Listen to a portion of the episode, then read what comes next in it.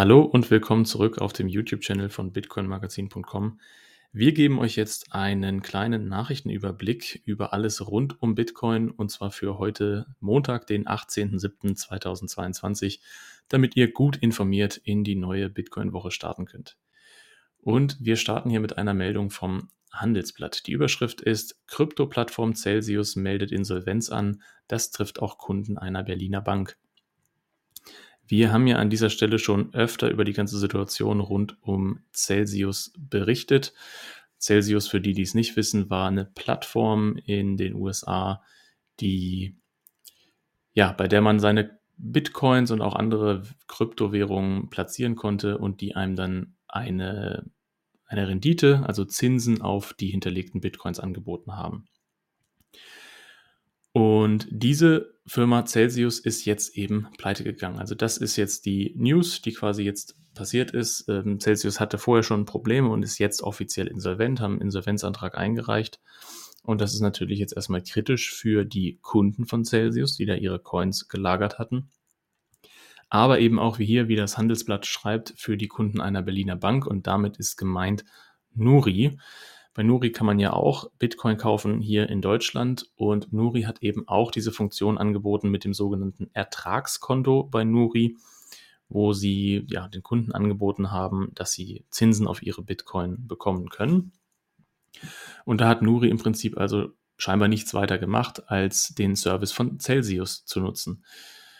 Und dementsprechend haben jetzt die Nuri-Kunden natürlich ein Problem. Wir gehen mal hier auf die Meldung von Nuri selbst, die sie auf ihrer Webseite veröffentlicht haben.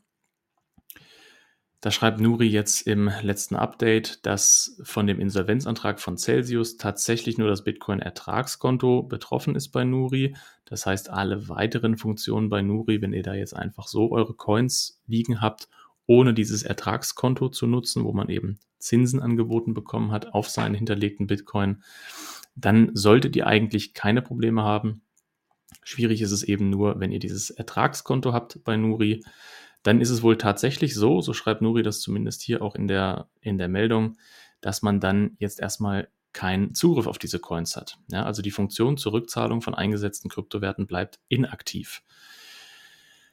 Und da ist jetzt natürlich die Frage, ob das in Zukunft wieder aktiviert wird. Und da würde ich jetzt mal ein großes Fragezeichen hintersetzen. Das weiß man natürlich nicht. Das hängt jetzt davon ab, wie dieses Insolvenzverfahren abläuft in den USA für Celsius, wie viel Insolvenzmasse da tatsächlich da ist und dann eben auch an die Geschädigten ausgegeben werden kann. Falls ihr dazugehört, drücken wir euch die Daumen, aber nehmt das bitte alle nochmal als absoluten Hinweis, eure Coins bitte da selbst drauf aufzupassen. Äh, macht euch ein eigenes Wallet lasst sie nicht auf den Börsen liegen und schon gar nicht in solchen Zinsangeboten, wie jetzt hier in dem Fall von Celsius oder Nuri. So, wir gehen zur nächsten Meldung, auch wieder im Handelsblatt. Das Handelsblatt schreibt, trotz Crash in den USA überwiegt das Vertrauen in Kryptowährungen. Ich finde, diese Überschrift drückt das eigentlich ganz gut aus, worüber wir jetzt gleich im Nachgang noch sprechen werden, nämlich dieser fundamentale Unterschied in der ganzen Herangehensweise beim Thema Bitcoin zwischen den USA und Deutschland oder auch Europa im weiteren Sinne. Also hier in Deutschland hat man ja aktuell so das Gefühl, zu Tode betrübt und es ist alles ganz furchtbar und Bitcoin ist tot und schlimmer geht's nicht mehr. Und in den USA ist es schon eher so, wenn man da die Medien verfolgt, selbst auch die, die sogenannten Mainstream-Medien, dass man da gefühlt einfach ein Stück weit aufgeklärter ist und auch abgeklärter bei dem ganzen Thema, dass man da viel mehr die Historie mit einbezieht, dass es da solche Preisrückgänge öfter mal gegeben hat und dass es langfristig aber eben trotzdem noch ja ganz gute Renditen äh, immer noch gegeben hat. Und ja, ich finde, diese Überschrift verdeutlicht das einfach ganz gut, was das Handelsblatt hier schreibt, diesen fundamentalen Unterschied zwischen den USA und Deutschland. Und wo wir das jetzt nämlich auch gut sehen können, ist in der folgenden Meldung hier. Das ist eigentlich gar keine Meldung, sondern das ist jetzt hier die Website von der Federal Reserve Bank of Cleveland. Die Federal Reserve, also die Zentralbank der USA, ist ja keine einzelne Bank, sondern das ist ein Zusammenschluss aus zwölf Banken und die von Cleveland ist eben eine von diesen zwölf. Und die haben jetzt ein Research Paper veröffentlicht mit dem Titel The Lightning Network Turning Bitcoin into Money. Und wie der Name schon sagt, geht es in diesem Research Paper tatsächlich nur um Bitcoin, beziehungsweise um das Second Layer, also um, um das Lightning-Netzwerk und wie dieses dazu beitragen kann, dass Bitcoin wirklich als Geld funktionieren kann. Sie gehen dann in dem Paper darauf ein, dass das Lightning-Netzwerk eben dafür sorgt, dass die Transaktionsgebühren runtergehen und die Schnelligkeit der Transaktion hochgeht, was eben zwei ganz wichtige Aspekte dafür sind, dass etwas als Geld benutzt werden kann, dass man es schnell und günstig transferieren kann.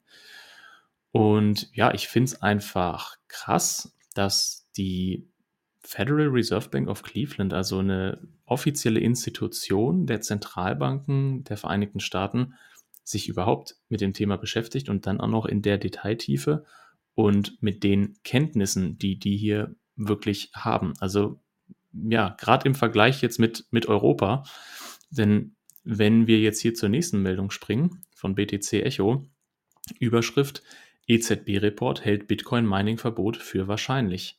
Ein Bericht der EZB hält ein Verbot von Bitcoin für wahrscheinlich. Darin vergleichen die Autoren Proof of Work Mining mit Verbrennermotoren. Ja, gut, die EZB ist jetzt natürlich nicht der Gesetzgeber hier, aber vermutlich haben sie ganz gute Kontakte zu denen und halten daher wohl ein Bitcoin-Mining-Verbot für wahrscheinlich. Das wird wohl nicht ganz aus der Luft gegriffen sein. Die Diskussion gab es ja auch schon, schon immer mal, dass die EU möglicherweise sowas plant. Und ja, also die Meldung von eben, wo das Handelsblatt gesagt hat, äh, Stimmung in USA ist gut, in Europa nicht hier sehen wir es genau. Also in den USA veröffentlicht eine offizielle Instanz ähm, der Federal Reserve ein Research Paper über Bitcoin, was für Vorteile das, äh, das neue Second Layer Netzwerk jetzt hat. Und in Europa stehen wir schon wieder gefühlt kurz davor, das Bitcoin Mining zu verbieten. Auch wenn es hier jetzt nur um Mining geht und nicht um den Besitz. Aber trotzdem einfach ja, enorme Unterschiede und in meinen Augen schade, dass, dass Europa da so einen rückständigen Approach fährt. Meiner Meinung nach verbaut man sich da einiges für die Zukunft. Aber man wird sehen, man wird sehen. Also vielleicht gibt es ja da auch nochmal einen, einen Umschwung.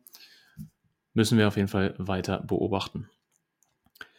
Wenn wir nämlich jetzt zur nächsten Meldung gehen, dann gibt es ein Land, das gehört nicht zur EU, liegt aber in Europa, nämlich zwischen Frankreich und Spanien, und das ist Andorra. Und da haben wir hier eine ganz interessante Meldung vom Cointelegraph vom 16. Juli. Die berichten nämlich darüber, dass Andorra jetzt grünes Licht gegeben hat für Bitcoin, so bezeichnet der Cointelegraph das. Äh, Andorra hat nämlich einen sogenannten Digital Assets Act verabschiedet, die dortige Gesetzgebung. Und sie wollen damit im Prinzip ja das ganze Thema äh, Bitcoin, Blockchain, Kryptowährung so ein bisschen aus dem grauen Bereich rausholen und einfach eine klare Leitplanke geben, eine gesetzliche Vorgabe, unter welchen Bedingungen, unter welchen Bedingungen eben bestimmte Dinge möglich sind und unter welchen Bedingungen eben nicht. Das ist jetzt überhaupt nicht gleichzusetzen mit El Salvador oder so, wo, wo es ja dann tatsächlich zur Landeswährung eben äh, erhoben wurde sozusagen, sondern hier geht es wirklich einfach nur darum, klare Leitlinien zu machen, die eben aber nicht heißen, wir verbieten das, sondern die eben einfach heißen, das sind die Regeln dafür. Und ja, meiner Meinung nach hier deutlich fortschrittlicherer, fortschrittlicherer Ansatz von Andorra, wenn man es mit der EU vergleicht. Und ja, absolut spannend finde ich. Andorra natürlich super kleines Land, aber trotzdem sehr interessant zu sehen, wie die mit dem Thema umgehen. Und in eine ähnliche Richtung geht unsere letzte Meldung für heute. Da geht es nämlich um Paraguay, denn auch in Paraguay wurde jetzt ein Gesetzentwurf verabschiedet mit 40 zu 12 Stimmen, der, bei dem es auch um die Kryptoregulierung geht und dementsprechend natürlich auch um die Bitcoin-Regulierung. Und hier unten haben wir ein schönes Zitat im Artikel von bitcoinist.com, der es zusammenfasst. Denn hier wird der Gesetzentwurf zitiert, zitiert Und dort heißt es nämlich folgendermaßen, das Ziel dieses Gesetzes ist es, die Produktionsaktivitäten und die Kommerzialisierung von virtuellen oder Kryptoassets zu kontrollieren, um den Unternehmen, die von ihrer Produktion und Kommerzialisierung profitieren, rechtliche, finanzielle und steuerliche Sicherheit zu bieten. Und das ist nämlich eben genau das, worum es geht. Rechtliche, finanzielle und steuerliche Sicherheit. Es gibt ja viele Leute auch im, im Bitcoin-Space, die komplett gegen jede Art von Regulierung sind und es absolut ablehnen, wenn sich Regierungen da überhaupt irgendwie einmischen. Aber wenn man mal ganz realistisch ist, ist das ja das Normalste von der Welt und meiner Meinung nach auch absolut gut und notwendig, nämlich genau dafür rechtliche, finanzielle und steuerliche Sicherheit zu bieten. Denn es ist nichts Schlimmeres, als wenn sich das von einem Tag auf den anderen ständig ändert und äh, heute ist es so und morgen ist es so. Denn das kann, kann wirklich helfen, das ganze Thema ich möchte nicht Krypto sagen, sondern äh, ich spreche da schon gerne von Bitcoin, das ganze Thema rund um Bitcoin, ja, einfach ein bisschen noch mehr in den Mainstream zu bringen, wenn da einfach für alle Beteiligten Sicherheit da ist und, und eine Klarheit da ist, wie damit umgegangen wird, äh, sodass dann auch alle wissen eben, ja, wie einfach die Regeln im jeweiligen Land sind, damit sie sich auch daran halten können.